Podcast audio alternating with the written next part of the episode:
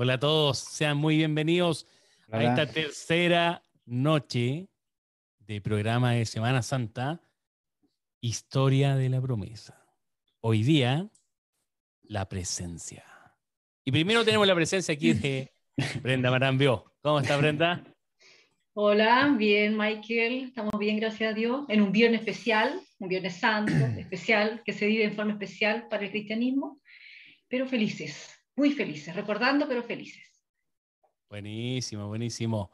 Hoy eh, aprovecho de decir, Brenda se cambia todos los días de locación, ¿eh? todos los días. Ah, sí. me, he dado cuenta de eso. ¿eh? Y nosotros encerrados en el, en el mismo rincón. Ahí ustedes ven, ahí ustedes ven. Libertad, libertad versus exacto, exacto. No puedo estar en un mismo lugar. Bien, Brenda. Gracias, Brenda. Yamil, ¿cómo estás? Bien, bien. Buenas noches a todos. Estamos bien. Esperando que podamos tener un buen tema el día de hoy. Qué bueno. Gracias, Yamil. Abraham Cabezas. Aquí estamos, bien, bien. Desde el mismo rincón de siempre, pero bien, gracias a Dios.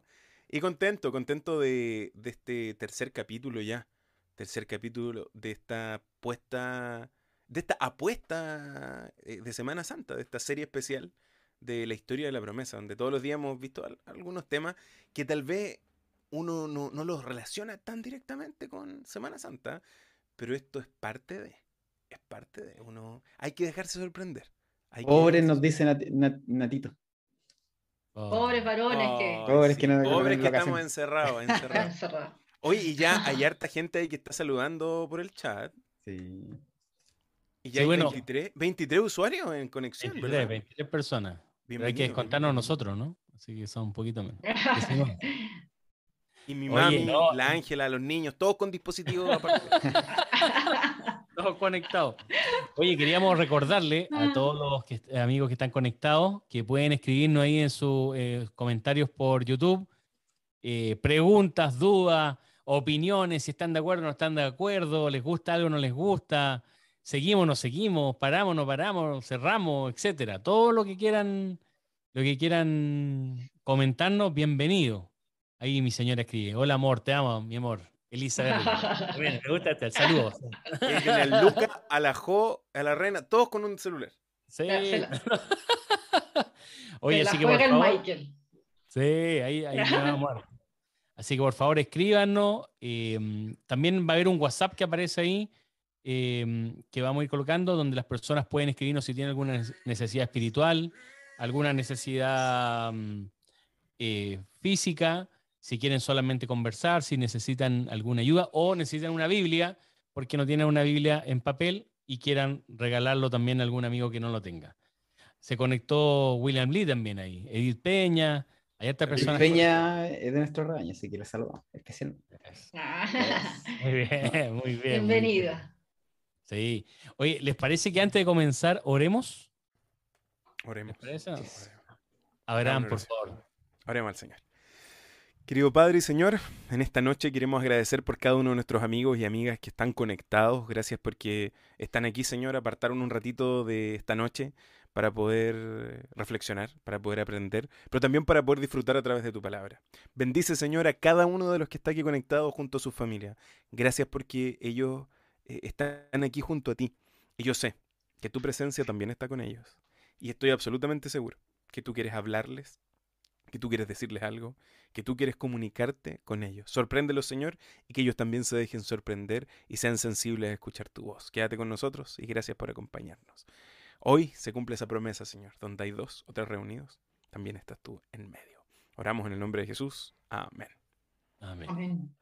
Me gusta esa promesa porque como ya somos cuatro en pantalla, ya estamos seguros que... Así que bien. Oye, también hay un, no hemos saludado al resto del equipo, pero hay un equipo que está detrás de, de cámara, que está preocupado de la conexión, JP, Fernando, eh, Javi, Andrea y muchos otros, John también que ha estado en el tema de la gráfica, así que también un agradecimiento a todos ellos que hacen posible esta transmisión. ¿Ya? Aquí vemos cuatro rostros aquí en pantalla, pero hay mucha gente más detrás, así que un, agradecido, un, agradecimiento para cada uno de ellos. vuelvo a recordar, ahí está el WhatsApp, acaba de aparecer en, en, en YouTube, así que recordar que pueden escribirnos si tienen alguna necesidad. Abraham siempre va a estar dispuesto y el resto de la comunidad también está dispuesto para escucharlo. Y, y por supuesto, háganos los comentarios por YouTube. No se olviden de eso. Vamos a irlos leyendo si tienen preguntas, si tienen dudas.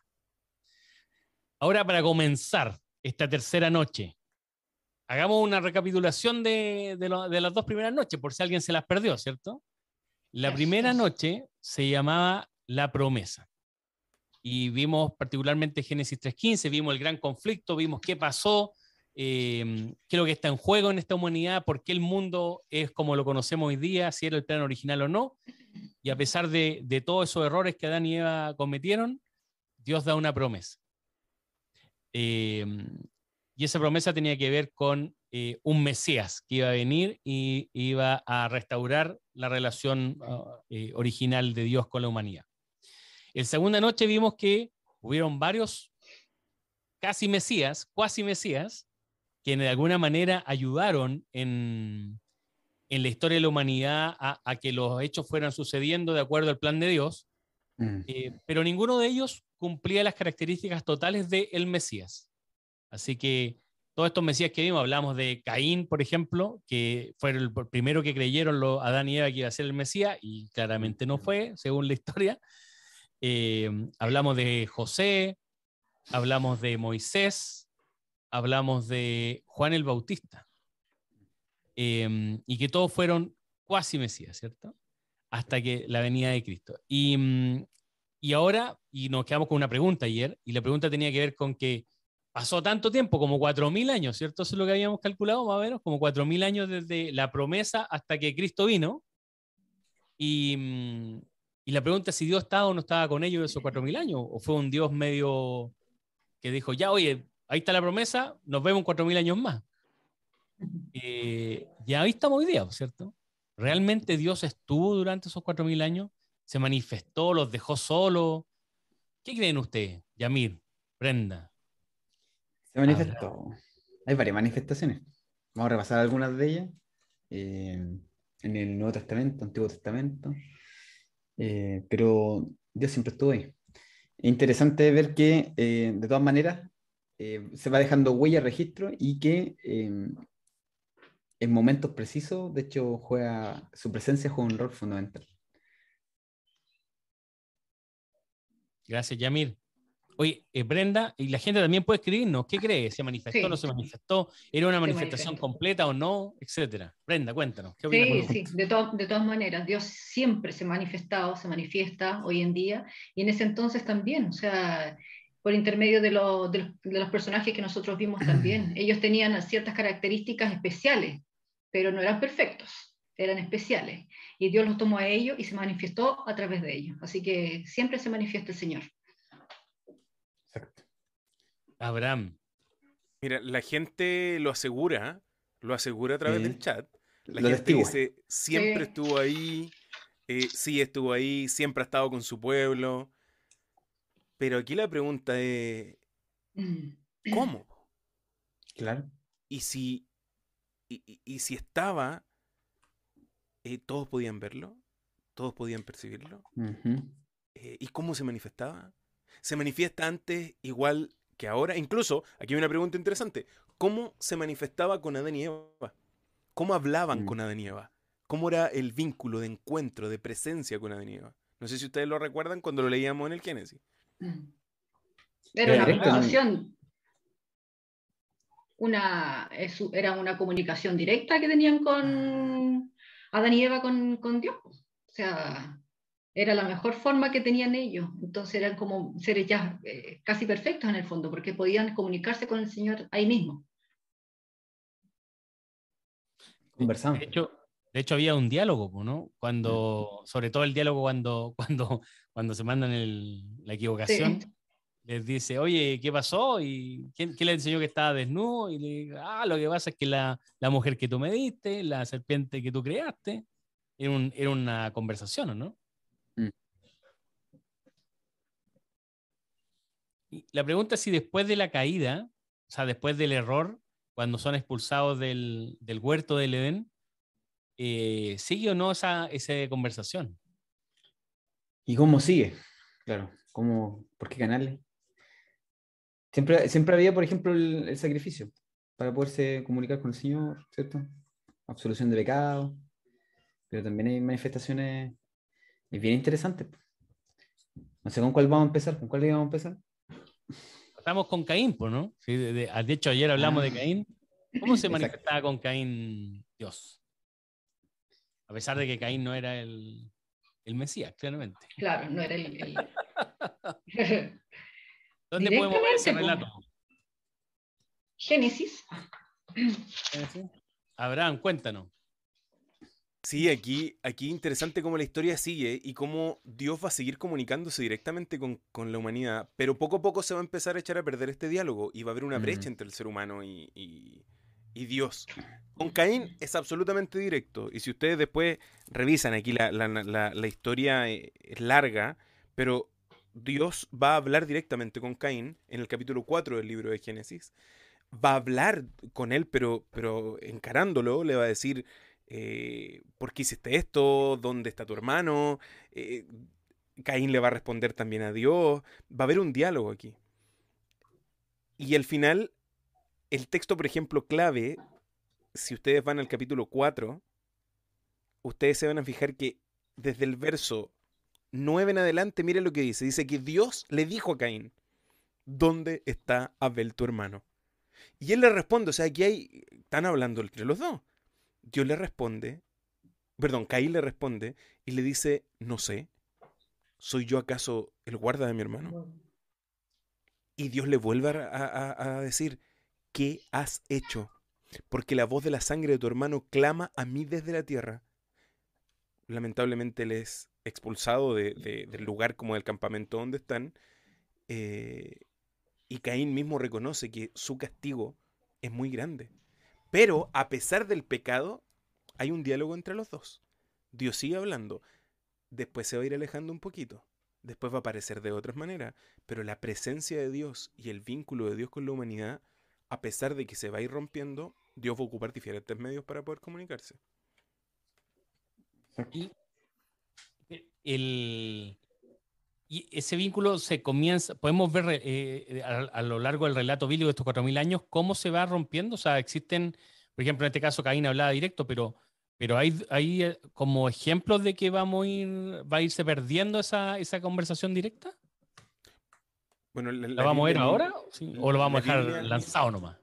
No, no, no, no, Mira, es que yo creo que, que hay un texto que igual es duro, pero dice que vuestros pecados son los que, vuestras iniquidades en realidad dice el texto, mm. pero son los pecados, hicieron una separación. Entonces, mm. nuestros propios errores y nuestra propia maldad hizo la separación entre, entre Dios y los seres humanos. Exacto. Bueno, eso desde, desde el inicio, fue, fue, la causa de la separación inicial. Eh, pero, pero aunque después la comunicación no es perfecta, por ejemplo, la, en la zarza ardiente, eh, son manifestaciones igual poderosas, siento yo. Digo, no se ve, pero se, se manifiesta de una manera en que también eh, quedan claro quedan claro el mensaje, quedan claras las características. Eh, en el diálogo que se dan, se va transmitiendo como ideas esenciales acerca de lo que el Señor quiere y cómo es también. Interesante lo que dice Yamil, porque lo que está eh, independiente de la forma y del. Siempre el, diálogo es claro. Es decir, siempre el mensaje está claro, ¿no? O sea, y, es claro que es Dios también. Eh, avancemos. seguro. Eh, estamos en Caín, estamos en, Génesis realmente. Ayer hablábamos también, por ejemplo, de, mm, de José. José también, ¿qué tipo de, conversación tenía José con, con Dios? pero oh. antes, antes hay que ver otro tipo de, aproximaciones más, más cercanas. Por ejemplo, con Abraham, que uno de los primeros personajes que aparece cuando yo les decía de estas religiones abrámicas, eh, Abraham se le aparecen unos mensajeros. En el capítulo 18 del libro de Génesis. Unos mensajeros que vienen a hablar directamente con él.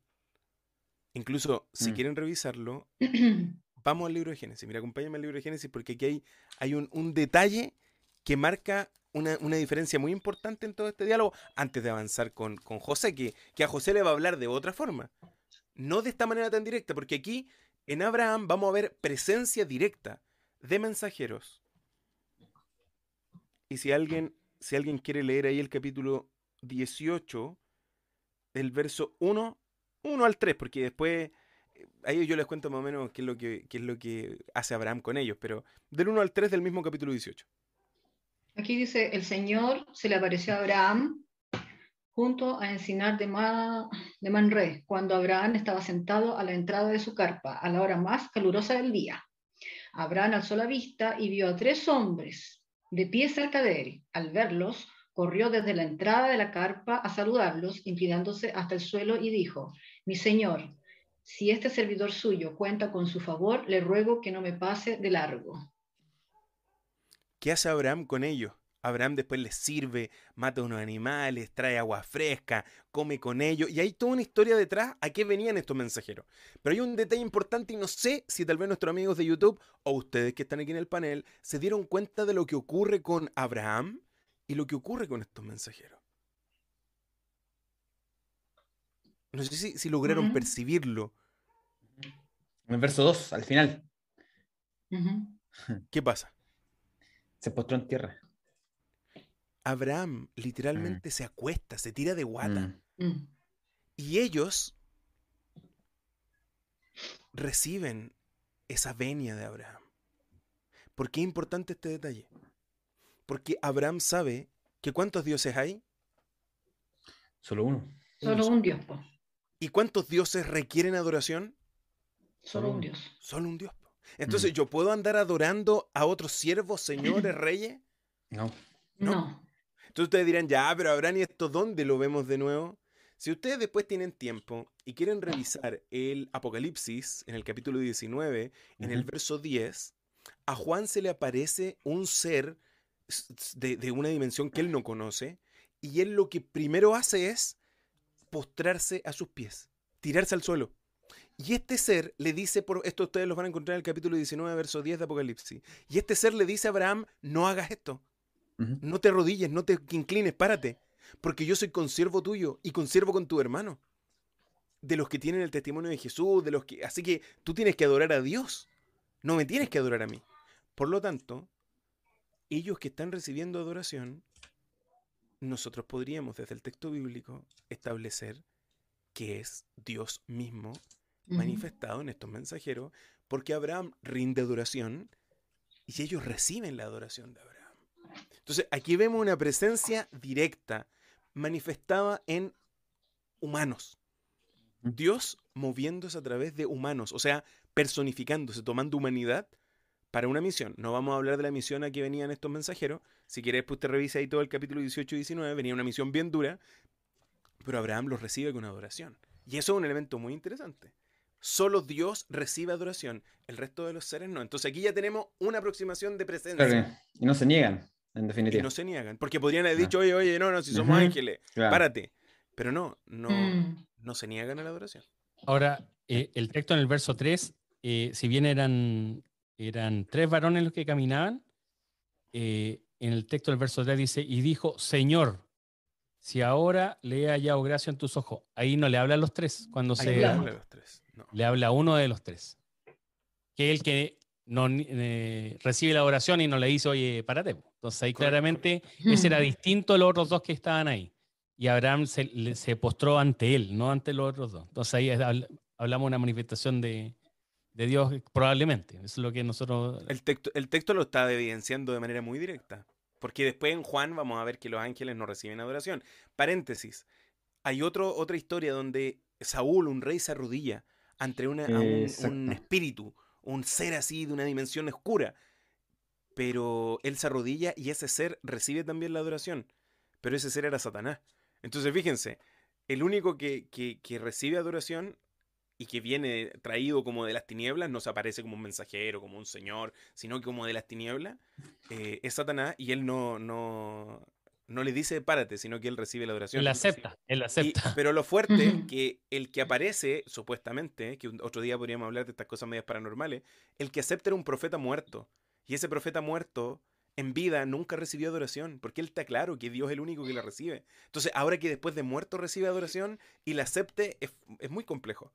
Entonces, acá los que estamos encontrándonos es que hay un ser divino una manifestación divina, una presencia divina frente a Abraham en seres humanos y Abraham honra y adora. Y, esta adoración no es rechazada. William Lee dice, Abraham se comió una asadita con el Señor. Oye, sí, y eso es literal. Eso es literal, porque mataron una vaquita, se comieron algo. O sea, ellos reciben, reciben eso. Grande Willy, grande Willy.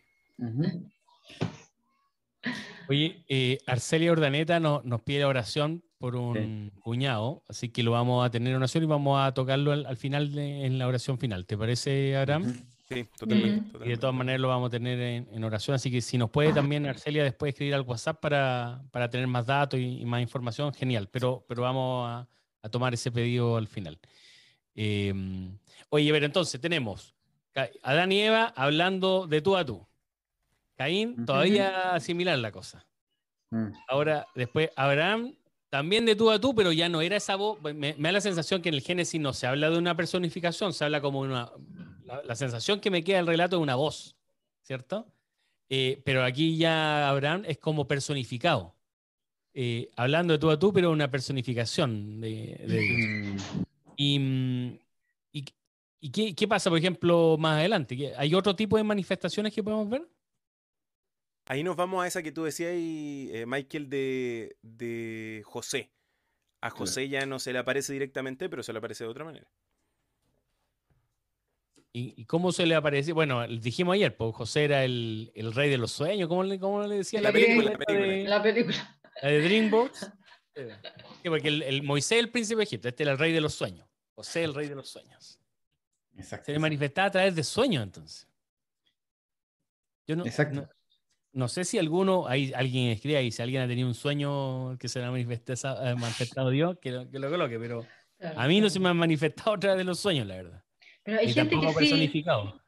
Hay gente que sí, que dicen que sí, que se le manifiesta de alguna forma en los sueños. Eh, ahí había que evaluarlo, ¿cierto, pastor? Pero yo creo que puede ser. Pues, Dios a veces, y te dice la Biblia que, por ejemplo, en los últimos días también los niños verán, tendrán sueños, los ancianos visiones, entonces, ¿por qué no? Dios se manifiesta igual mediante los sueños.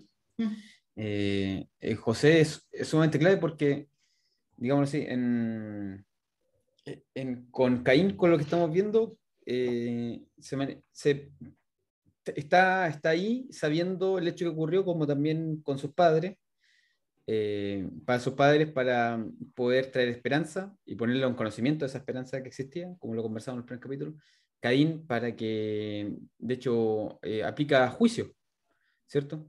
Y, mm, respecto del, primer pecado sangre que hay registrado, eh, y con José, vemos su mano también para salvación, pues proveedora.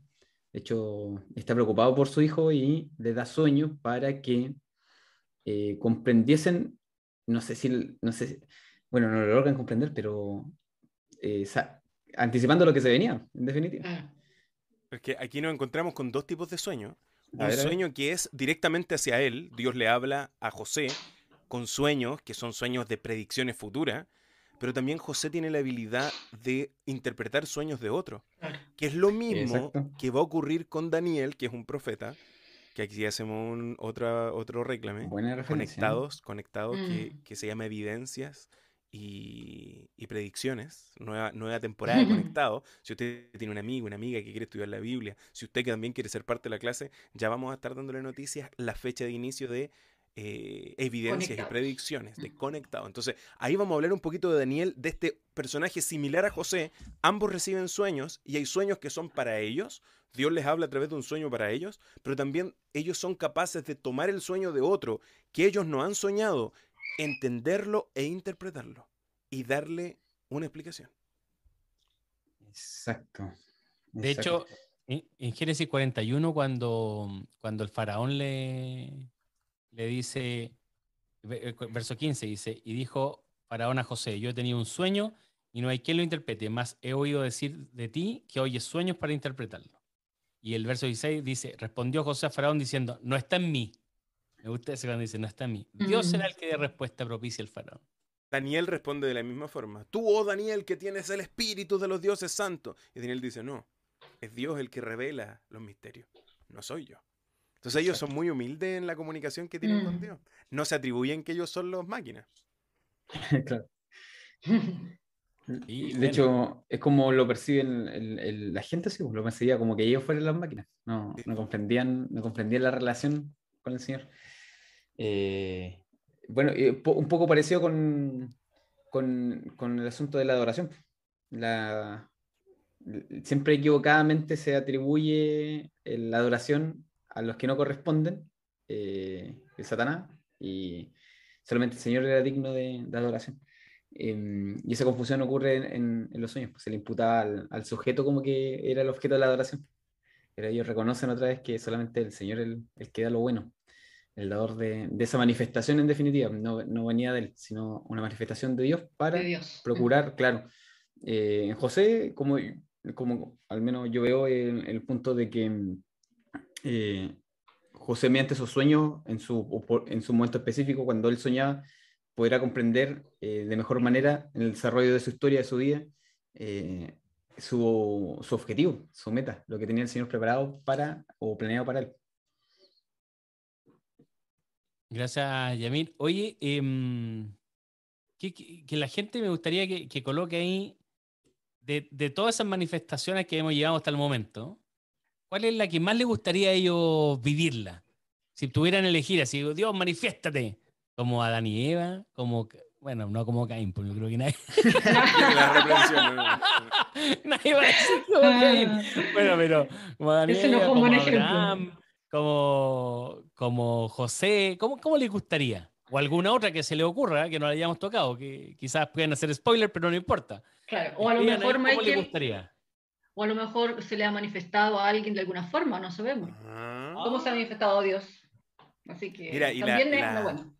La Brenda decía algo importante. A mí más de alguna vez me llaman y me dicen, Mabrano, oye, pastor, tú tuve un sueño. Hace poco me escribió alguien y me dijo, tú, y me contó todo el sueño. El sueño era fuerte, complejo.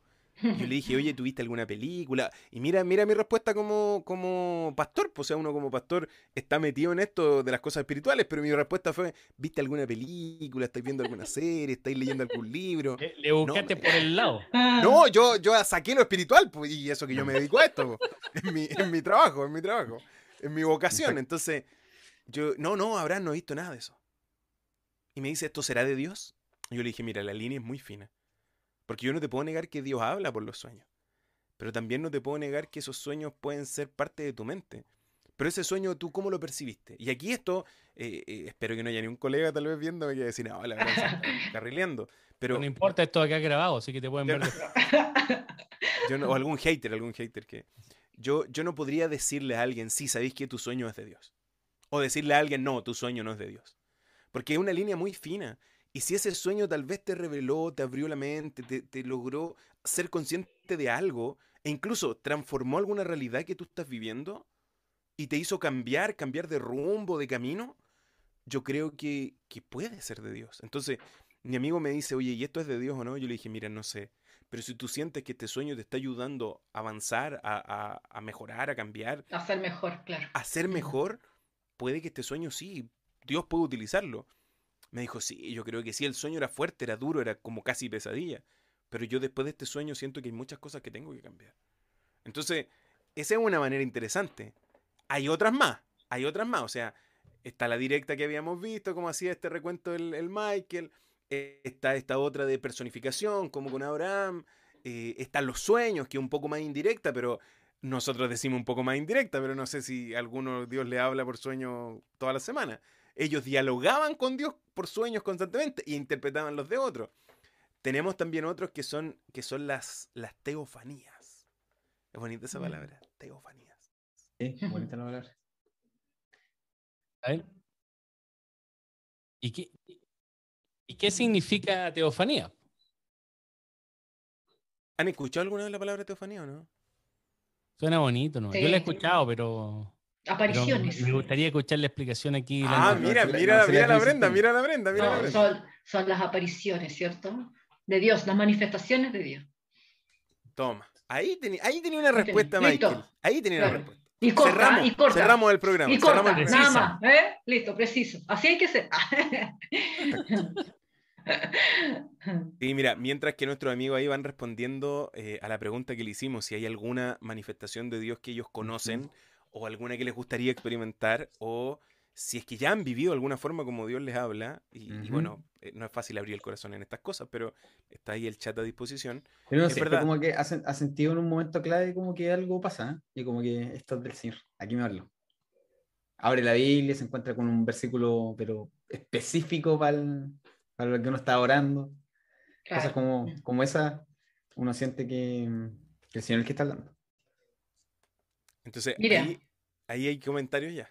Sí, hay una persona, María Sandoval dice a mi mamá, un varón, que tocó la puerta de su casa y le dio una dirección y que encontraría una mujer con una Biblia roja. Fue mi mamá, la encontró y le dio estudios y se bautizó. Mira. Toma. Impresionante. Qué bonito, qué bonito. Y Cita dice, yo cuando estaba en coma, varios amigos soñaron conmigo que yo no iba a morir. Mira. Bueno.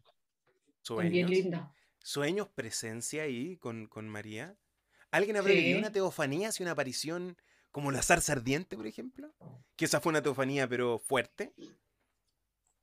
¿Dónde está la zarza ardiente para que las personas ahí puedan buscarlo en su Biblia? Ya, la zarza ardiente la van a encontrar en el libro de Éxodo, en el capítulo 3, que es una planta, una planta, un arbusto que estaba prendido, encendido y que no se apagaba, no se, a ver, no se quemaba y no se mm. Y ahí el, el, que está interactuando con esta zarza es Moisés. Y Moisés escucha una voz que lo llama desde la zarza. Entonces aquí hay una teofanía, una manifestación así, pero divina, donde hay algo, un elemento de la naturaleza y una voz que, que interactúa. Mira, ahí, ahí hay una... Hay más opiniones, hay más opiniones. ¿eh? A ver, dice Alison Jiménez, hacerle una pregunta a él en la mente y él inmediatamente usó a una persona extraña para responderme. En dos mm. ocasiones en el transporte público, dice. Personas extrañas. Sí. Buena. Sí. Buena, buena, buena. Qué buena. yo, yo, no sé cómo, cómo son esas cosas, porque, por ejemplo, eh, el, yo me acuerdo una vez que viajé, digo, manifestación pero eh, viajamos a Chile, entonces estaba complicado el viaje. Y nosotros oramos ya. Y fuimos al viaje. Había un taco, pero horrible, horrible, horrible. ¿Y qué problema tenía yo? Tenía un problema. Y al final eh, hubo como un topón más adelante de vehículo, porque había una cola inmensa. Y por el topón eran periodo de pandemia, entonces era como que parar los vehículos, fiscalizar, no sé de acuerdo en toda esa época. Entonces, por el topón me hicieron pasar a todo, y justo a mí me tocó en la, en la parte que pasamos.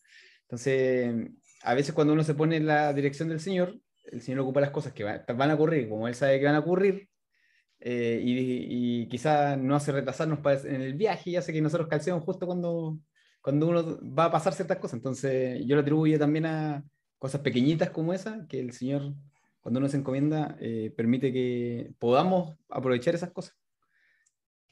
Oye, Yamiri con los documentos vencidos también menciona. Así que, sin lente. Sin pase de movilidad, sin, sin pase de movilidad. los frenos apagados.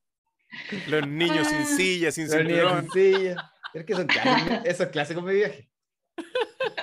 El señor, el, señor cuida, el señor cuida incluso a los infieles. Exacto. Imagínense. Es que es verdad. Oye, estaba hablando de la, de la zarza ardiente, de esa teofonía. ¿Teofonía? Sí, sí, teofonía. Mira, es fuerte igual la historia. Si, si ustedes están ahí en Génesis, dice que, eh, bueno, en la historia de Moisés, Moisés mata a un hombre en Egipto y se arranca al desierto. En el desierto conoce un hombre que se llama Jetro, que, que después se va a casar con la hija de Jetro. Hay toda una historia de amor detrás. Y él está cuidando la oveja en el campo. Eh, y de repente dice que llega a un lugar que se llama Oreb, en el desierto. Y Oreb era el monte de Dios.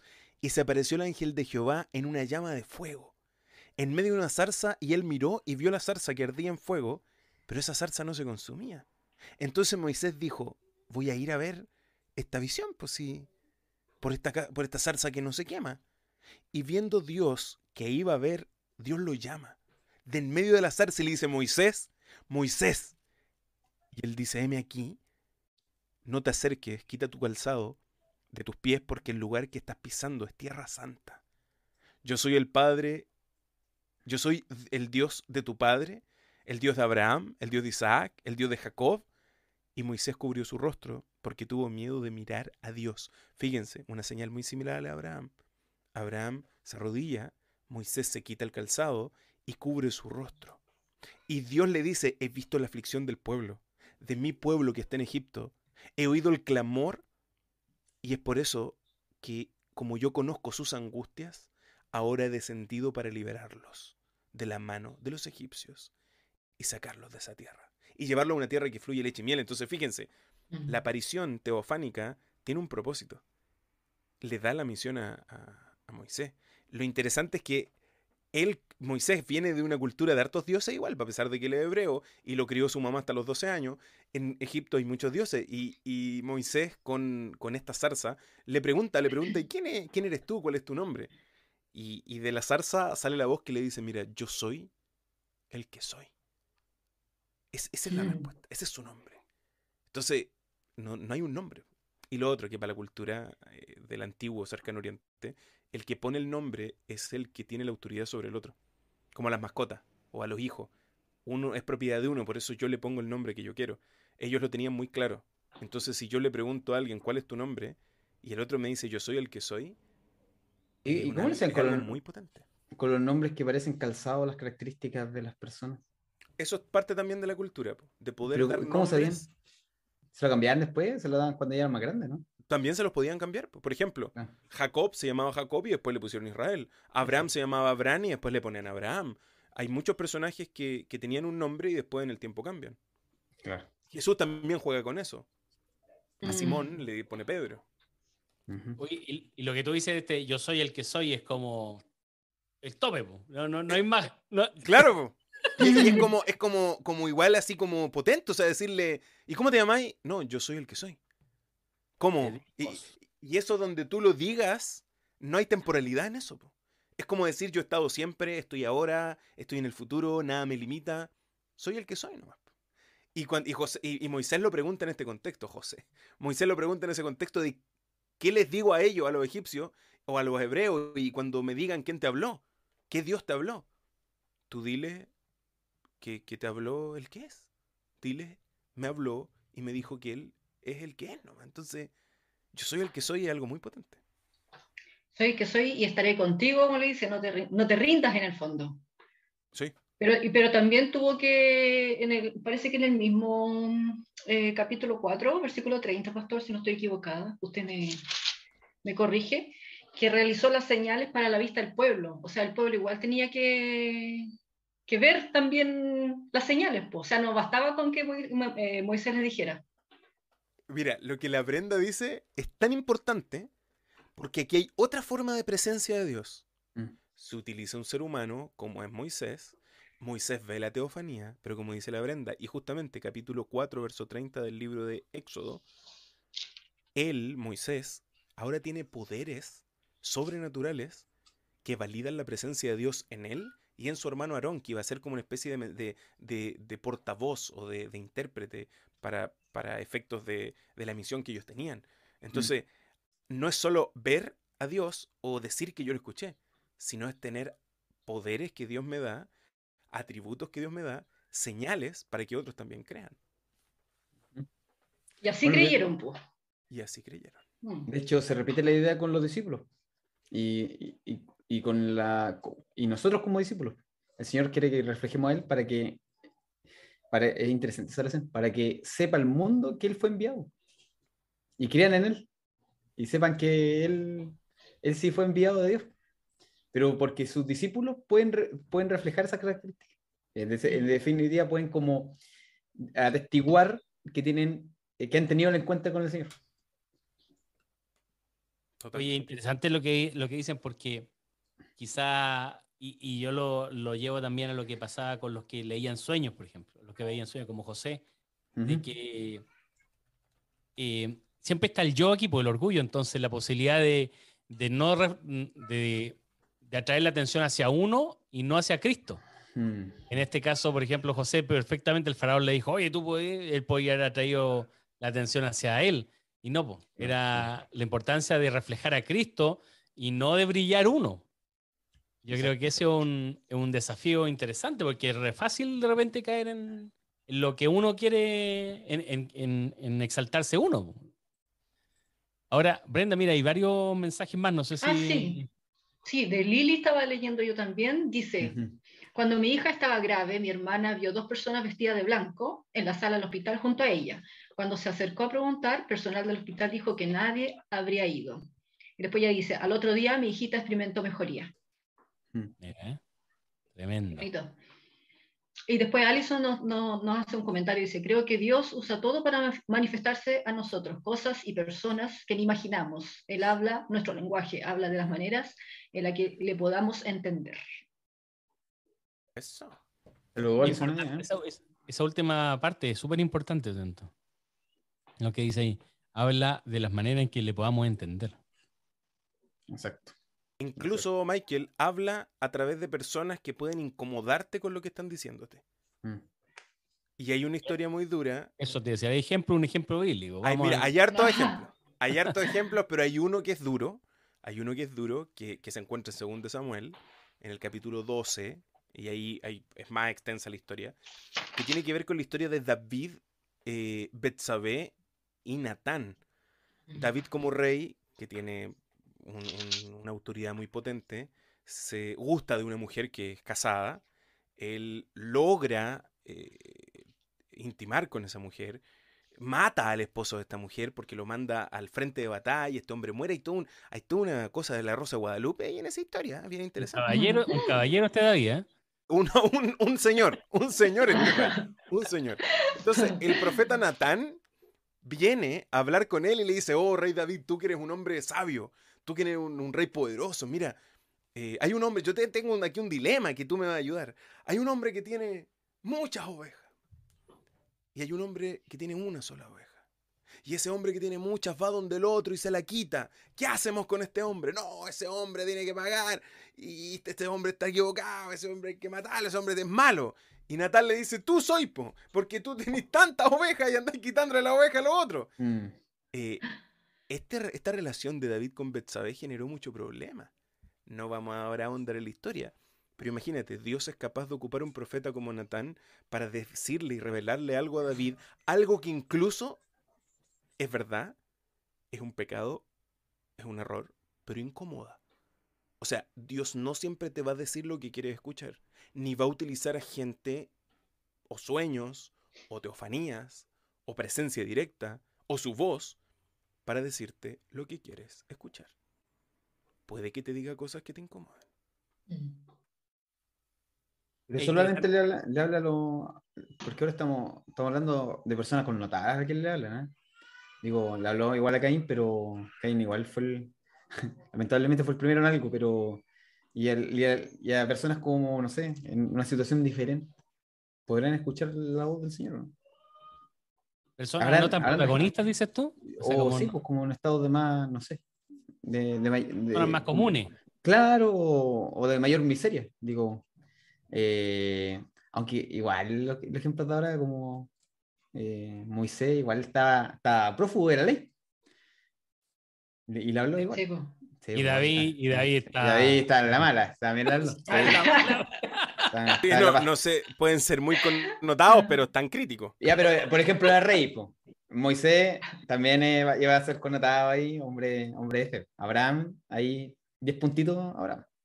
Nueve eh, nomás, nueve, porque, nueve porque se mandó errores. Moisés también, si están, eh, son, son conocidos, yo creo, Yamir, pero tienen hartas yayitas, tienen hartas yayitas. Pero sí, yo, yo sé lo que tú hay. Uno de los personajes como ejemplo en esta historia, y que tiene que ver con la historia del pueblo hebreo, es eh, Raab, que es una mujer que es prostituta, que ella no es parte del pueblo hebreo, pero ya había escuchado de Dios.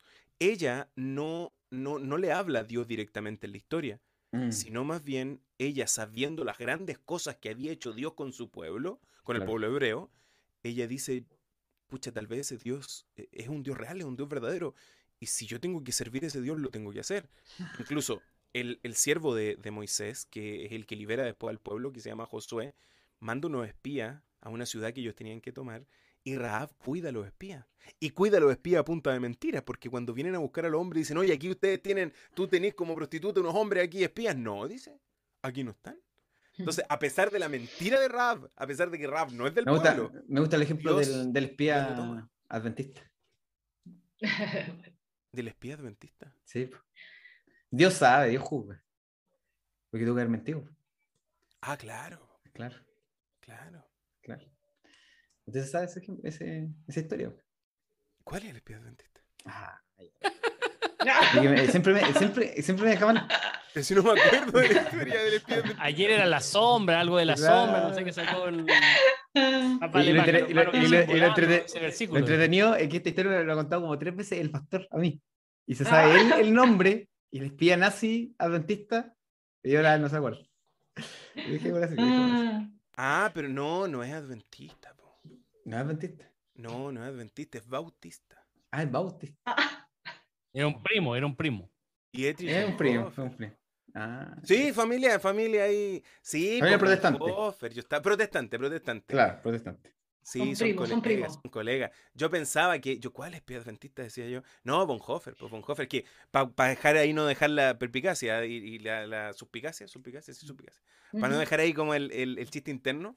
Bonhoeffer, que es un hombre que es declarado un enemigo del Estado nacional socialista, nazi, a, él lo terminan ahorcando, los nazis lo persiguen, él se hace espía del protestantismo y, y él, él escribe muchas cosas. Al final, él es un hombre a morir, aguerrido. Y se hace un espía siendo, siendo religioso, siendo un pastor, siendo un, ministro. Y una vez a él lo toman prisionero. Y la SS lo toma prisionero, lo sienta en una silla y, le dicen, en nombre de Dios tú tienes que decirnos la verdad, porque tú eres un ministro y Dios te va a castigar a ti porque, porque estás mintiendo. Y si nos mientes a nosotros, Dios te va a condenar, porque tú no puedes mentir. Oye, esto no es una oda a la, mentira. No, no, no, para nada. Para nada, Eh, pero, pero Bonhoeffer, Bonhoeffer le dice, miren, yo a ustedes no les debo la verdad. Exacto. Mm. Yo al único que le debo verdad es a Dios. Mm. Así que yo les puedo decir lo que yo quiera. Y si es mentira, yo sé a quién tengo que pedirle perdón. Y no es a ustedes. Está haciendo el con, con Rav. Con Rav, que claro, está escuchando un mensaje, pero... Mm. E, ella tuvo que pedir perdón después por su eh, pecado. y Bonhoeffer tal vez tuvo que pedir perdón por todas las mentiras. Seguro. Pero ambos tenían una misión clara. Y esa misión tenía que ver con, mm. con, Dios. O sea, Dios no iba a justificar el pecado por ninguna parte. Exacto. Hay comentario, hay comentario. Está que arde ahí el chat de, de YouTube. No olvidemos a la gente. No olvidemos hay harto comentario aquí. Eh, a ver, María Sandoval. ¿Sí? María Sandoval, sí. María Sandoval, yo estando en turno en la clínica, fui a la UCI, oré por un paciente a los pies de su cama. 15 días después, la paciente salió de su estado crítico. Le comentó a su mamá que me vio y escuchó mi oración. No. A veces hay gente que está inconsciente, igual escucha las oraciones. Totalmente. Ninguno de nosotros somos muy connotados y Dios habló a nuestro corazón, dice Claudita Figueroa. Es la misericordia del Señor. Es. Así es. Así Oye, em, eh, ya que nos fuimos para el lado con Bonhoeffer, volvamos, volvamos. ¿A dónde, ¿A dónde íbamos? Entonces, ¿a Raab cómo se le aparece entonces? ¿Cómo es la manifestación? No, Raab ve el testimonio del pueblo, ve el testimonio de cómo Dios actúa, escucha de lo que Dios ha hecho con, el pueblo hebreo, que lo ha liberado, que lo ha cuidado, al pueblo lo cuidaba una nube, que lo protegía del sol en, el día, una manifestación de Dios también. Noche, que eran manifestaciones de Dios teofánicas, maravillosas. Ah. Eh, entonces, ella escucha todo eso y, eso se está corriendo el rumor por todas partes. O sea, este pueblo que viene saliendo de Egipto, que Egipto eh, lo soltó y, y Dios eliminó aparte de los que lo iban a matar este rumor está, pues está en el ambiente. Y ella lo es como por, testimonio, por, testimonio. por, lo que otros dicen de.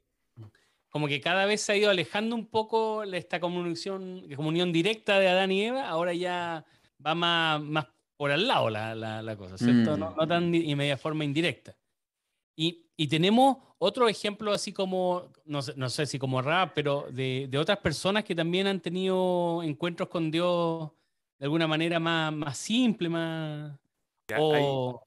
Hay, ¿Mm? dos ejemplos que a mí me gustan mucho, que eso ya están directamente en el Nuevo Testamento. Mm. Uno es eh, los Reyes Magos, los Reyes Magos, los sabios del Oriente, que son herejes, herejes para los judíos, son brujos, son magos, son gente que viene probablemente de Mesopotamia con ideas medias raras, medias místicas, medias metafísicas, eh, pero vienen en búsqueda de una profecía, están mirando la estrella, y van a buscar la respuesta donde tenía que estar la respuesta, a los sacerdotes, a los reyes, a los religiosos del tiempo, porque esa profecía hablaba del Mesías y iban a ser el rey de los judíos, el que iba a libertar al pueblo, y mira, mira quién sabía esta cuestión, po.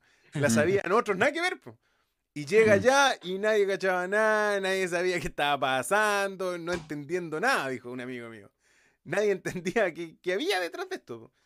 Pero Dios dice, bueno, la historia dice que literalmente Dios le revela a ellos que donde están no es un buen lugar y tienen que irse. Incluso, si quieren, revisemos ese texto. Eso está en, el libro de eh, Mateo, sí, si no me equivoco, Mateo, Mateo.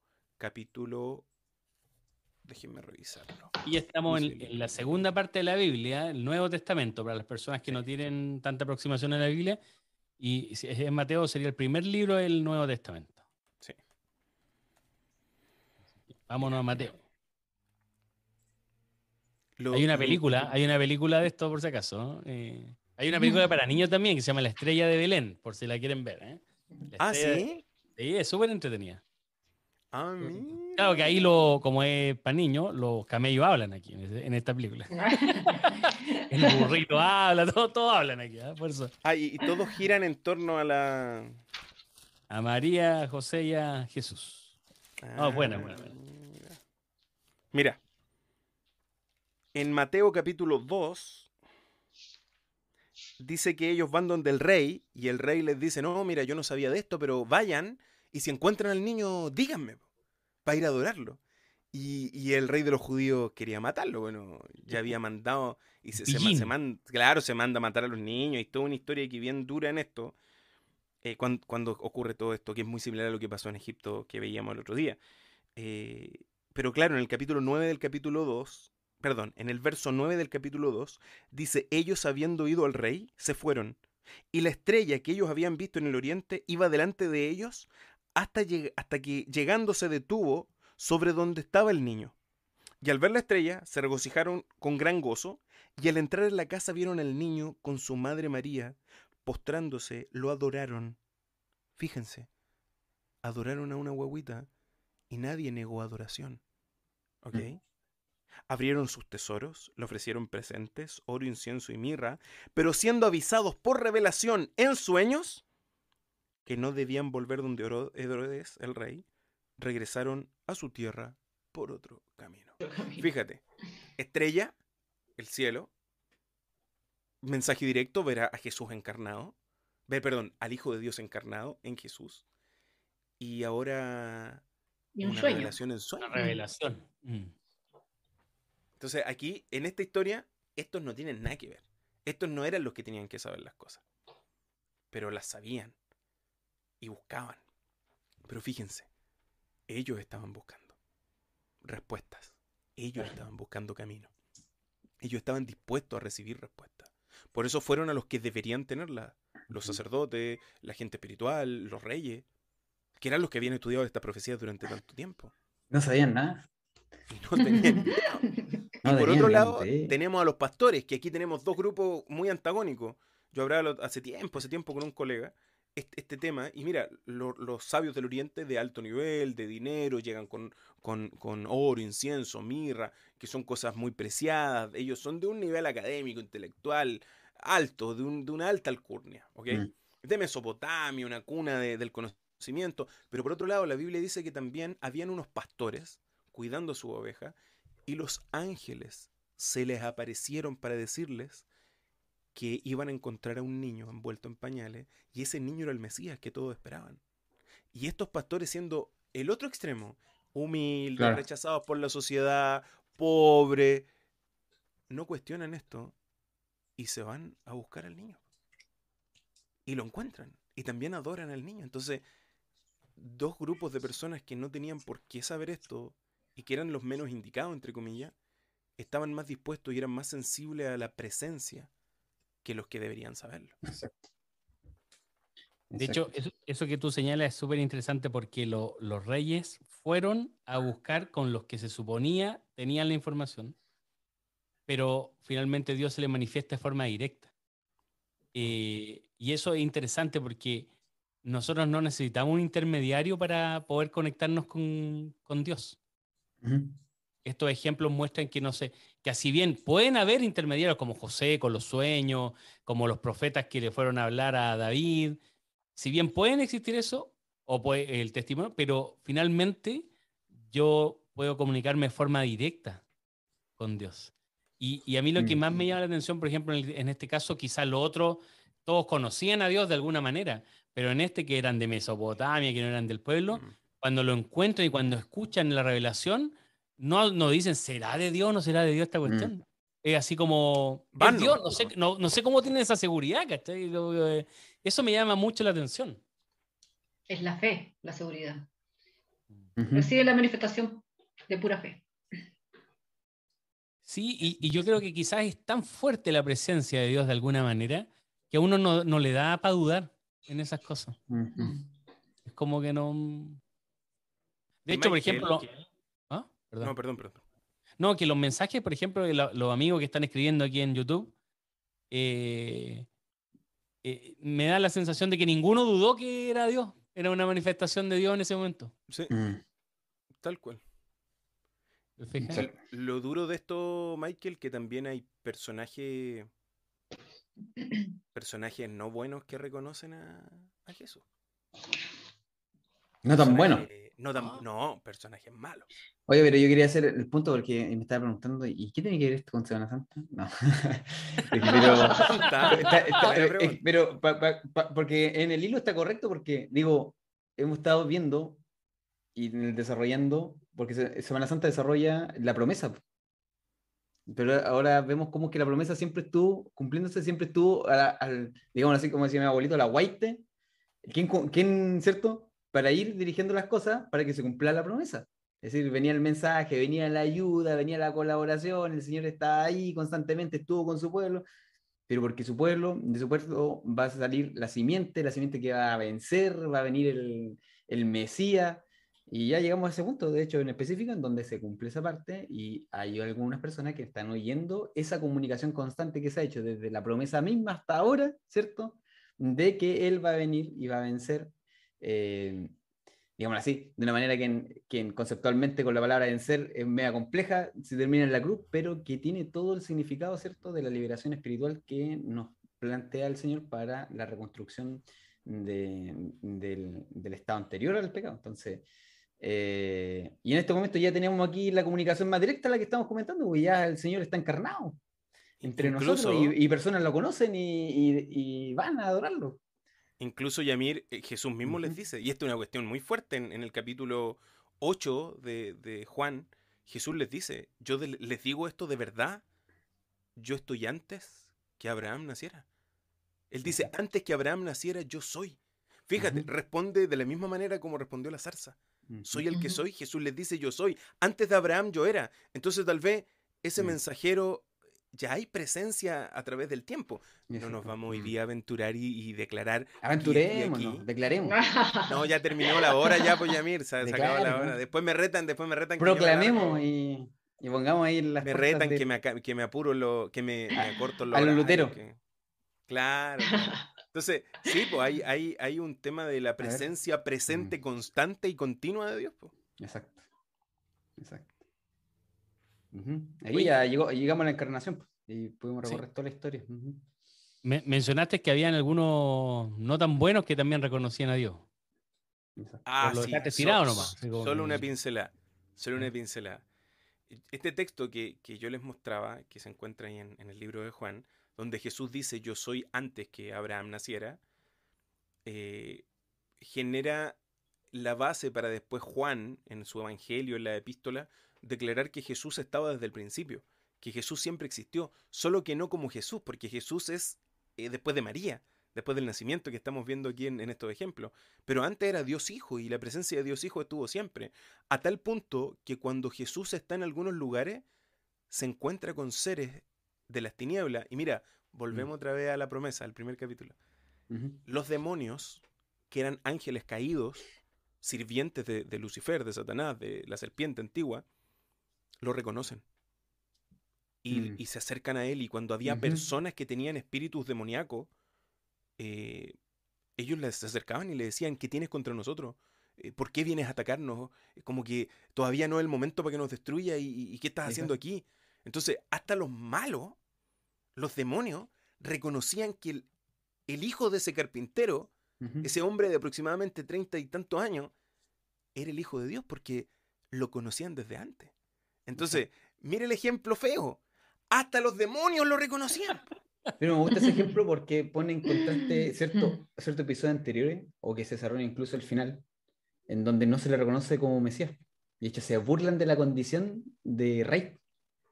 En la cruz incluso. Entonces, pero, como es la cosa, eh, los malos, los más malosos, sí lo tenían, tenían claro la película. Tenían claro quién era. Claro, exacto. Y los que tenían que tenerla claro, no la tenían lo rechazaban.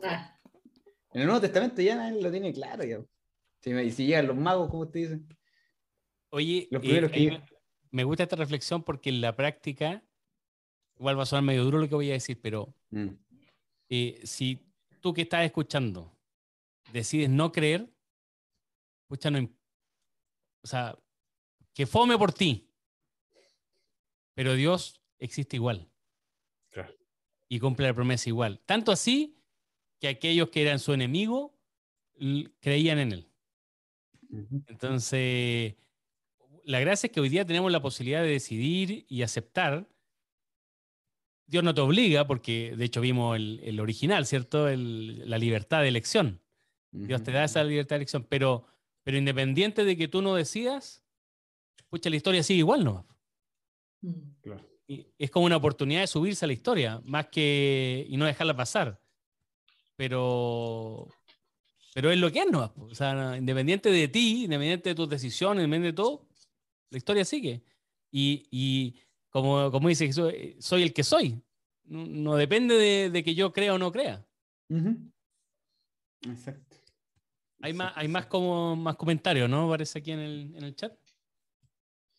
Sí, eh, bueno, Fernando igual escribe los sabios del Oriente eran estudiosos de los escritos bíblicos. Lo más probable es que les haya revelado el nacimiento del Mesías a la luz de lo escrito como Isaías. Y también cita, nos dice ahora para comunicarnos con Dios solamente basta hacer una oración en el nombre de Jesús. Oye, y mm, igual yo quiero tomar un poquito de la, de, la pregunta de, o sea, no sé si la misma pregunta de Yamir, pero ok, ya hemos visto que siempre ha estado Dios, se ha manifestado, pero, pero ok, sigue siendo una parte como de historia. ¿Qué, significa eso hoy día? Mm. ¿Qué, aplicación tiene para hoy día viernes eh, santo, por decirlo así, que estamos aquí reunidos? ¿Qué, implicancia tiene eso en el día a día mío? Mm, mm. Es una bonita historia esta, una bonita historia, media fantástica veces, una zarza ardiendo, columnas de fuego que no las mencionamos, pero están ahí, voces que aparecen, sueños, eh, palos con profetas, todo lo que queráis. Pero, ¿y ahí? yo creo que la, cruz, el momento de la crucifixión, es, clave quizás, porque puede ser el resumen de todos. Eh, pero, pero, mañana, mañana, Yamil, mañana, no me haga spoiler tan rápido. puedo tomarlo, puedo tomarlo de ese punto de vista o lo puedo desarrollar en función de lo que hemos ah. venido, diciendo, porque, porque claro, em, vemos que eh, en el momento ya culmine de toda la comunicación, cuando ya, de hecho, ya está encarnado y se está cumpliendo, pero al pie de la letra, la promesa, eh, para la redención del hombre, las personas están completamente dispersas en otras, con conceptos acerca de Dios o, de la vida completa diferente, eh, pero vemos que eh, aquellos que quisieron siempre escuchar la voz del Señor en los momentos clave, pudieron hacerlo. Entonces, quizá, ¿por qué es relevante para el día de hoy? Porque estemos donde estemos, estemos no endemoniados, imagínense endemoniados incluso aún así, eh, podemos entender la, la, importancia del Señor para nuestras vidas. Eh, cómo lo puede cambiar, cómo podemos ser vencedores también junto con Él en la victoria que Él plantea mediante la cruz, eh, que intentamos recordar esta, especialmente esta semana. Entonces, por ejemplo, hay un, en la Biblia, y esto lo conversamos un poquito antes, eh, eh, era, esto se ve, eh, quizás no yéndonos a la cruz, pero culturalmente en otro contexto también muy específico respecto de una persona que estando en un estado quizás alejado, que no tenía que saber lo que tenía que saber, pero que si está sensible a la voz del Señor se puede oír y puede tener ahí un, un podemos tener el día de hoy un contacto. Entonces, que en definitiva, en resumen, que el Señor siempre haya cumplido con su comunicación, con, sus, con su vigilancia, con su cuidado y su amor, incluso hasta la cruz, nos da la garantía de que nosotros podemos ser, siempre estar, eh, podemos oír en cualquier momento en que nos encontremos muy arriba, muy abajo, eh, con la voz del Señor. Y ahí hay, quizá hay un texto, de hecho, como lo comentamos antes, de, de cómo la Biblia nos revela eh, en un momento, en un pasaje muy hermoso, esa circunstancia. Yo el, pastor Abraham lo tiene que Antes de que Abraham ahí pueda decir, eh, sí te dice algo, dice, ahora para comunicarnos con Dios solamente basta hacer una oración en el nombre de Jesús. Está un poco, un poco tomando lo que tú dices, Yamir, que eh, el, este ejemplo de manifestaciones y de que Dios siempre ha estado el control y siempre ha estado presente, nos mm. garantiza que hoy día también lo está, finalmente, y que podemos comunicarnos con Él. Pero, pero independiente de eso, eh, a mí me gusta eso que decía Abraham, que, que, había gente que él, la que se supone que sabía todo y no tenía nada claro, ¿no? Eso, eso, es duro, eso es duro. Que, que había, por ejemplo, el Fernando ya escribía en uno de, los de los mensajes que había una profecía que estaba en Isaías ese libro de Isaías tenía muchas profecías y hay una profecía en el capítulo 53 que ellos la conocían, pero tal vez no entendían esa profecía. Entonces muchas veces el conocimiento, la cultura, la tradición, el haber nacido en una cuna específica, el, ser parte de, una, de un oficio religioso, mm. no necesariamente te da la garantía de que tú vas a estar claro. Imagínense el, ejemplo que yo les daba. Me hablaron de sueño y yo no le dije a la persona de inmediato, no, esto puede ser de Dios. Yo le dije, ¿viste una película? ¿Estuviste leyendo libro? Entonces, se fijan, ser religioso o, tener una vocación espiritual al trabajo espiritual no da ninguna garantía. Y lamentablemente en aquel tiempo los que estaban en este mundo de, lo, de lo espiritual, de lo religioso, la institución religiosa oficial, andaba por otro lado no entendía todo esto. Entonces, mm. cuidado, cuidado para el que cree que sabe mucho, cuidado para el que cree que entiende mucho, cuidado para el que enseña mucho, pero que tal vez no lo, no lo experimenta, no lo vive, no lo entiende y no lo aplica a su propia realidad. Eso es muy duro. Exacto. Oye, em, en, el, en, el, fondo, Michael, nosotros tenemos que mm, reconocer que Dios siempre estuvo, que está, que se manifiesta, a lo mejor como dice la, la, cita, por intermedio de la oración podemos tener una, una comunión con Él, pero también tenemos que tener claro que cualquier manifestación tiene que ser primero recibida. Nosotros tenemos que recibir esa, y es, es, la fe que nosotros tenemos en, en Jesús, en Dios. Si no, no, tenemos fe, no vamos a poder recibir nada. Entonces, siempre tener en, en consideración que eso nosotros necesitamos estar en comunión con Dios y, recibir, recibir esas manifestaciones. Ya, pero, pero espérate, ahí eh, yo estoy de acuerdo contigo, Brenda, pero me queda la duda em, que necesito tener fe.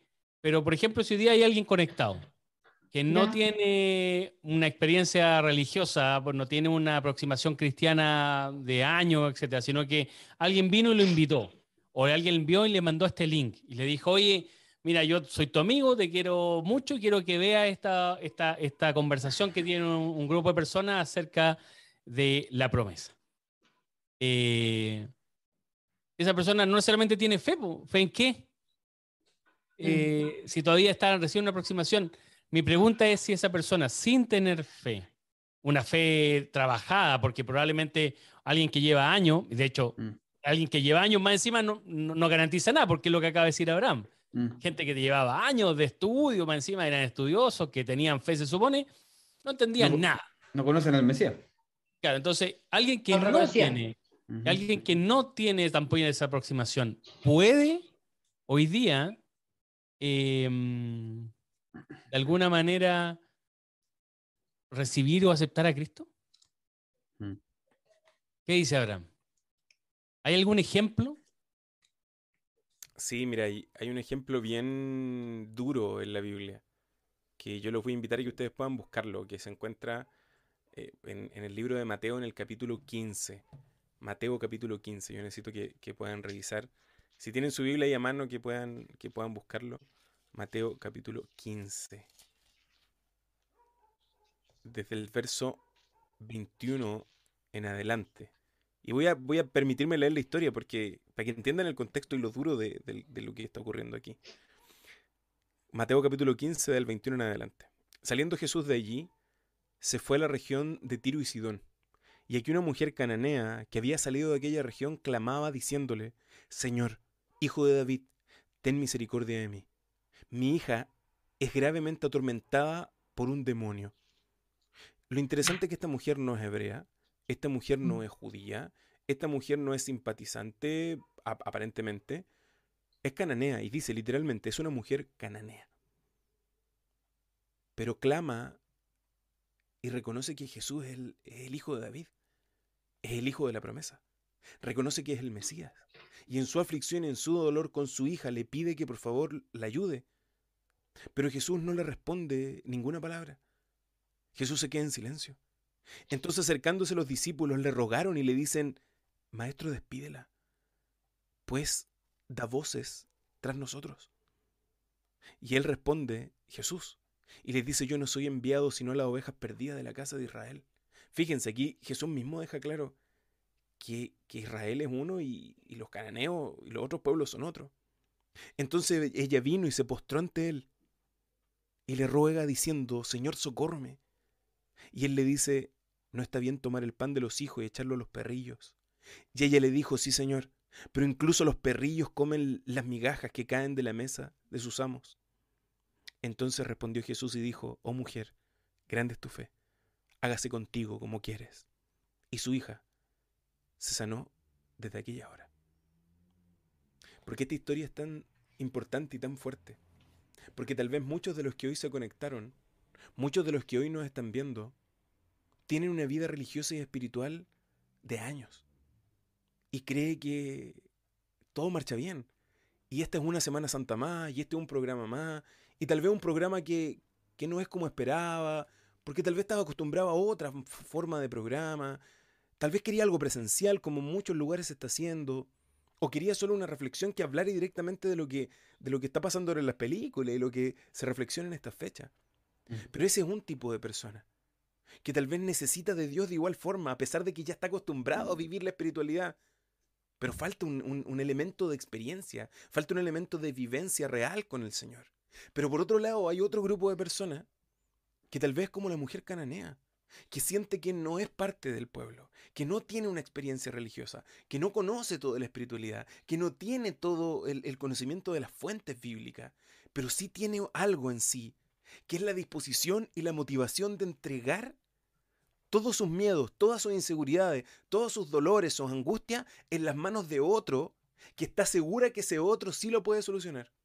Esta mujer sí había escuchado del Hijo de David, sí había escuchado de Jesús, sí había escuchado del Mesías, y por eso en su dolor y su aflicción pone a su hija en las manos de Jesús. Jesús a primera instancia no le da una respuesta favorable. Jesús en primer lugar no le dice, ven, vamos a hacer el milagro, sino que dice, yo vine a los, a los hijos de Israel. Pero esta mujer insiste, porque su corazón y su disposición es tan grande que le vuelve a insistir. Y en esa insistencia es capaz de responderle a Jesús. Fíjense, no todas las personas responden a Jesús y esta mujer le respondió. Y le saca el contrapunto y le dice, sí Señor, tú tienes toda la razón, pero incluso a, a, los perrillos se les da las migajas. Yo que reciba una migaja es suficiente. Y Jesús le dice, por esa fe, esto se va a hacer como tú lo quieres. Esto se va a hacer como tú lo pides. Y la hija se sanó de ese demonio en ese momento. Entonces, ¿por qué es relevante lo que estamos hablando hoy? Porque Dios ha estado siempre dispuesto a hablarte. Dios siempre ha estado dispuesto con su presencia a mostrarte que Él está ahí. que Él te está cuidando, que Él te está protegiendo. Te puede hablar en sueños, te puede hablar con una presencia de alguien que no ni siquiera cree en Dios, te puede hablar con una película, te puede hablar con un libro, te puede hablar con un cristiano, con una predicación, con un programa como este, te puede hablar con una publicidad, te puede hablar con un ángel que te hable en un sueño. Dios te puede decir lo que Él quiera y hablar contigo y mm. comunicarte que Él está ahí. Pero el problema no es Dios. El problema muchas veces somos nosotros que no nos ensimismamos, que eh, somos orgullosos, que estamos llenos de miedo, de ego y nos olvidamos que Dios estuvo antes, está hoy y va a estar en el futuro. Y ese Jesús que lo vemos encarnado en el Nuevo Testamento, estuvo en todo el Antiguo Testamento en distintas formas y maneras, mostrando que el plan se está cumpliendo y que Él no está absorto ni impávido desde un planeta extraño, sino que está aquí involucrado en, la vida. Y es tan así que está involucrado en las cosas más mínimas que tú estás viviendo. Porque tal vez si hoy alguien se conectó con una tristeza o con un problema grande, pero que el resto le dice que no es un problema, que no mm. se preocupe, que no, que no, no, es, no es nada, que es insignificante, yo tengo que decirte con mucho cariño y respeto que si para ti es dolor y para ti es una angustia, para Dios también lo es. Y Dios no va a ser oído sordo a lo que tú requieres, a lo que tú necesitas. Pero el desafío cuál es? Si tú estás dispuesto a recibir lo que Dios quiere decirte.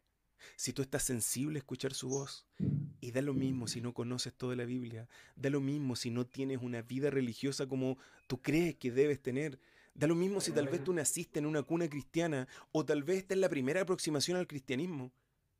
Lo que importa es que tú estés dispuesto a que la presencia de Dios se manifieste en tu vida. Mm. Y si tú estás dispuesto, Dios va a estar dispuesto no depende tanto del Señor, depende más de nosotros. Si queremos recibir o no su presencia. Mateo 11, 28 dice, venid a mí todos los que estáis trabajados y cargados, y yo os haré descansar. Amén. Amén. Muchas gracias chicos por hoy. Mañana terminamos. Mañana, último día de esta serie. Muchas gracias a todos los que se conectaron. Muchas gracias por sus comentarios. Tenemos un pedido de oración que vamos a hacer en esta oración final. Abraham va a hacer esta oración final y también lo vamos a tener en nuestras oraciones. Eh, el cuñado de Arcelia Urdaneta, Medaldo se llama. Em, yo creo que em, cuando hablaba Abraham en el relato, me emocionaba porque yo me imaginé a ella humillándose por el bienestar de su hija. Eh, la mujer estaba dispuesta a humillarse todo lo que fuera necesario y finalmente aceptaba a Cristo por amor a su hija también. Entonces yo creo que Dios es tan sabio que inclusive en, en, los momentos donde uno más mal se siente es cuando quizás más cerca tiene la oportunidad de estar cerca de Dios. Eh, yo creo que la invitación está abierta. Gracias, Abraham, por esa invitación. Eh, a reflexionar, a reflexionar sobre, sobre nuestro pasado, sobre nuestro presente, a reflexionar acerca de si yo realmente estoy escuchando la voz de Dios y a reflexionar si realmente quiero entregar mi vida a Dios. Y no se necesita mucho más que aceptar un corazón sincero, como dice Abraham, un corazón dispuesto. Gracias, Yamir. Gracias, Brenda. Gracias a todos. Abraham, vamos con una oración para, para finalizar. Oremos al Señor. Querido Padre y Señor, gracias por todos nuestros amigos por todas nuestras amigas, por hijos e hijas tuyos, Señor, que hoy se conectaron en esta noche de viernes para poder encontrarse contigo, para poder descubrir tu presencia, para poder aprender de tu promesa. Yo te pido, Señor, que tu presencia pueda estar en la vida de ellos y que ellos sean sensibles a escuchar tu voz. Yo no sé cómo tú le vas a hablar, ni cómo ellos tal vez son más sensibles para escucharte. Pero gracias, Señor, que en lo que hoy conversamos nos damos cuenta que no necesito ni tanto conocimiento, ni un nivel socioeconómico, ni un nivel sociocultural, ni grandes títulos académicos. Lo que necesito es estar dispuesto a escucharte, a negarse a uno mismo, es estar dispuesto a humillarnos incluso, o, o dispuesto a recibir alguna voz por parte de ti diciéndonos algo que no necesariamente queremos escuchar. Pero Señor, hoy en esta noche queremos pedirte que tú nos hables, que tu presencia pueda estar en nuestras vidas. Gracias por la máxima presencia manifestada en Jesús. Mañana vamos a conversar, Señor, de cómo todo el Antiguo Testamento y todo lo que hablamos en esta semana decanta y cierra con esa presencia, Señor, encarnada en ti. Pero, Señor, muchos de los que hoy se conectaron tal vez se conectaron con algún dolor, con alguna tristeza, con algún problema. O incluso se conectaron con una vida muy estable. Se conectaron tal vez bien y felices y no hay mayores problemas en su vida. Yo te pido, Señor, que tú los cuides y los protejas, sin importar la experiencia, la instancia o el momento o las circunstancias que ellos estén viviendo. Pero sí te pido que te manifiestes en su vida. Y tal vez, Señor, mañana que nos cuenten si es que esta noche o todo el día de mañana algo ocurrió o algo pasó. Y queremos orar de manera especial, Señor, por Medaldo. Él está con un cáncer. La medicina lo desahució. Y lo ponemos en oración. Y también, Señor, yo quiero poner en oración a Sebastián, otro joven de 29 años, que por un ACV también está en una condición muy similar. Y oramos por tantos otros que tal vez no conocemos por nombre, pero yo sé que tú los conoces y que tu presencia llega a todos esos lugares. Los dejamos en tus manos de amor, para que tú hagas los milagros, Señor. Y en esta oración te insistimos como esa mujer cananea, para que tú, Señor, puedas actuar e intervenir en función a tu amor. Dios bendito. Gracias por esta noche. Gracias por todos los que se quedaron en esta conexión. Gracias por todos los que compartieron este programa. Ayúdanos a encontrarnos mañana y que mañana tú nuevamente nos puedas hablar. Gracias por tu presencia. Gracias por tu promesa. Oramos en el nombre de Jesús. Amén. Amén. Amén. Solo un spoiler para mañana. ¿Cómo se llama el capítulo final de mañana?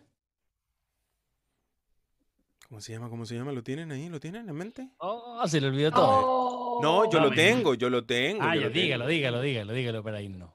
Mañana nosotros nos vamos a encontrar con nuestro capítulo final llamado El cumplimiento. El cumplimiento. El cumplimiento.